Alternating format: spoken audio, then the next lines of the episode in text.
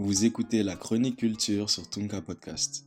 Nous sommes à 80 km au nord de Tombouctou, là où jadis s'étendait le lac Fagibine, l'un des plus grands lacs du Mali. Aujourd'hui, il n'en reste plus rien. Depuis quelques années, les vastes étendues d'eau et les terres cultivables ont été englouties par le sable, laissant les habitants des villages environnants dans une situation dramatique. Dans un pays où le secteur primaire emploie plus de 60% de la population, l'assèchement du lac Fagibine a entraîné l'arrêt de la pêche ainsi que celle des activités agropastorales. Les quelques arbres qui tentent tant bien que mal de survivre à cette situation sont coupés par les habitants qui n'ont pas d'autre choix que de vendre du bois pour s'en sortir. Le sable s'est insidieusement glissé dans les salles de classe et les cours ont été suspendus. Plus d'activités économiques, plus d'écoles.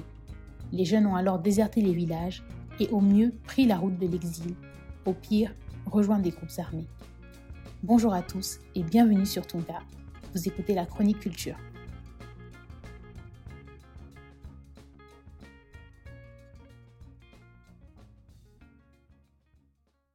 Depuis un certain nombre d'années, la sécheresse transforme profondément l'environnement, avec des conséquences économiques considérables sur le secteur primaire.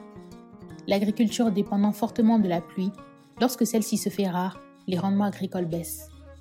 Selon la FAO, l'Organisation des Nations Unies pour l'alimentation et l'agriculture, si le riz et le coton ont plutôt connu une hausse des rendements ces dernières années, il n'en est rien pour le mil et le sorgho, dont les rendements stagnent, voire déclinent. De plus, on notera que la hausse des rendements du riz est principalement du fait de l'Office du Niger, qui use de l'irrigation et de fertilisants, en plus d'avoir accès au crédit, un luxe que la plupart des agriculteurs maliens ne peuvent pas se permettre.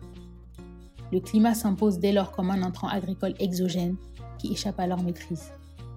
Ces dernières années, les catastrophes naturelles et les nuisances environnementales se sont multipliées dans le pays, avec une fréquence des sécheresses, des feux de brousse ou encore des inondations. Si les précipitations baissent, elles se concentrent néanmoins sur des périodes beaucoup plus courtes et sont donc plus abondantes. Le sol se retrouve alors dans l'incapacité d'absorber toute l'eau qui finit par s'écouler inutilement et qui de ce fait devient inutilisable. Quant aux feux de brousse, il existe peu de données sur le sujet. En zone rurale, ils sont utilisés par les habitants pour éliminer les mauvaises herbes qui s'invitent dans les champs, mais aussi par les chasseurs à la recherche de gibier. Pourtant, au Mali, les feux de brousse font l'objet d'une réglementation qui n'est malheureusement pas respectée.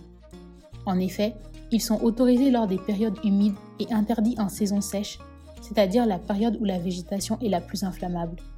Ces feux détruisent la végétation et l'habitat naturel de certains animaux, entraînent la disparition du couvert forestier et participent activement à la désertification.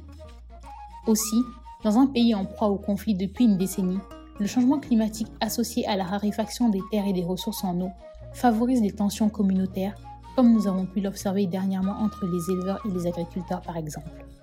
Un autre aspect important du sujet concerne le genre. À l'image d'autres pays en développement, au Mali, les femmes sont plus vulnérables face au changement climatique. Ce sont elles qui assurent l'éducation des enfants, mais aussi l'alimentation de la famille et la corvée de l'eau. Les jeunes filles sont chargées d'aller chercher de l'eau, contraintes de quitter l'école, une corvée qui se fait au détriment de leur éducation, une entrave à leur émancipation et au développement humain. Si l'approche genre a souvent été négligée dans les débats et projets sur les changements climatiques, elle fait désormais l'objet d'une plus grande attention, bien que celle-ci demeure insuffisante face à l'ampleur des enjeux. Au Mali, la réponse face aux défis environnementaux est en marche mais insuffisante.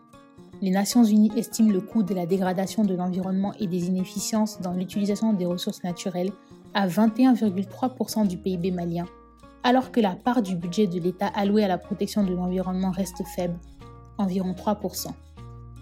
Des politiques et des programmes ont été élaborés, mais leur mise en œuvre reste encore limitée.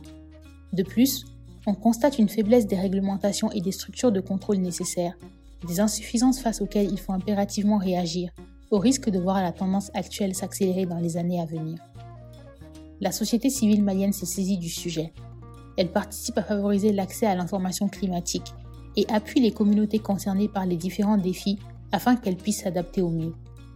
Plusieurs associations de jeunes ont également investi le champ et tentent d'apporter leur pierre à l'édifice pour participer à bâtir un Mali plus vert pour les années à venir. Néanmoins, la réponse aux enjeux environnementaux se veut nationale, avec une réflexion sur les moyens d'adaptation de la population aux conséquences des changements climatiques. Je me suis posé la même question que celle que vous êtes certainement en train de vous poser en ce moment. Est-il possible de faire face aux enjeux climatiques? Le Mali, comme d'autres régions du monde, n'est-il pas déjà condamné? Non, nous ne le sommes pas. En travaillant pour une ONG malienne qui mène plusieurs actions en zone rurale, dans le sud du Mali, mais aussi avec un certain nombre d'associations, je me suis rendu compte que les habitants, premiers acteurs de leur territoire, disposent d'ores et déjà de connaissances, de pratiques, de stratégies et de technologies locales pour faire face au changement climatique.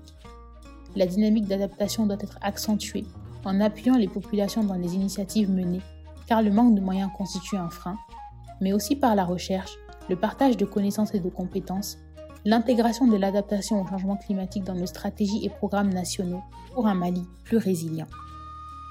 Dès à présent, nous devons prendre part à la conversation nationale et mondiale sur le climat, notamment au lendemain d'une COP26 qui s'est soldée par une nette déception pour nous, les pays en développement. Nous arrivons à la fin de ce mini-podcast qui revenait sur les défis environnementaux au Mali. Si le sujet vous a intéressé et que vous souhaitez en savoir plus, n'hésitez pas à nous le faire savoir dans les commentaires ou sur nos réseaux sociaux. Nous ferons alors une série de podcasts sur ce sujet, notamment avec des invités qui sont spécialistes de la question dans Kanjumanebe. Vous pouvez retrouver ce podcast sur SoundCloud, Deezer, Spotify et Apple Podcasts.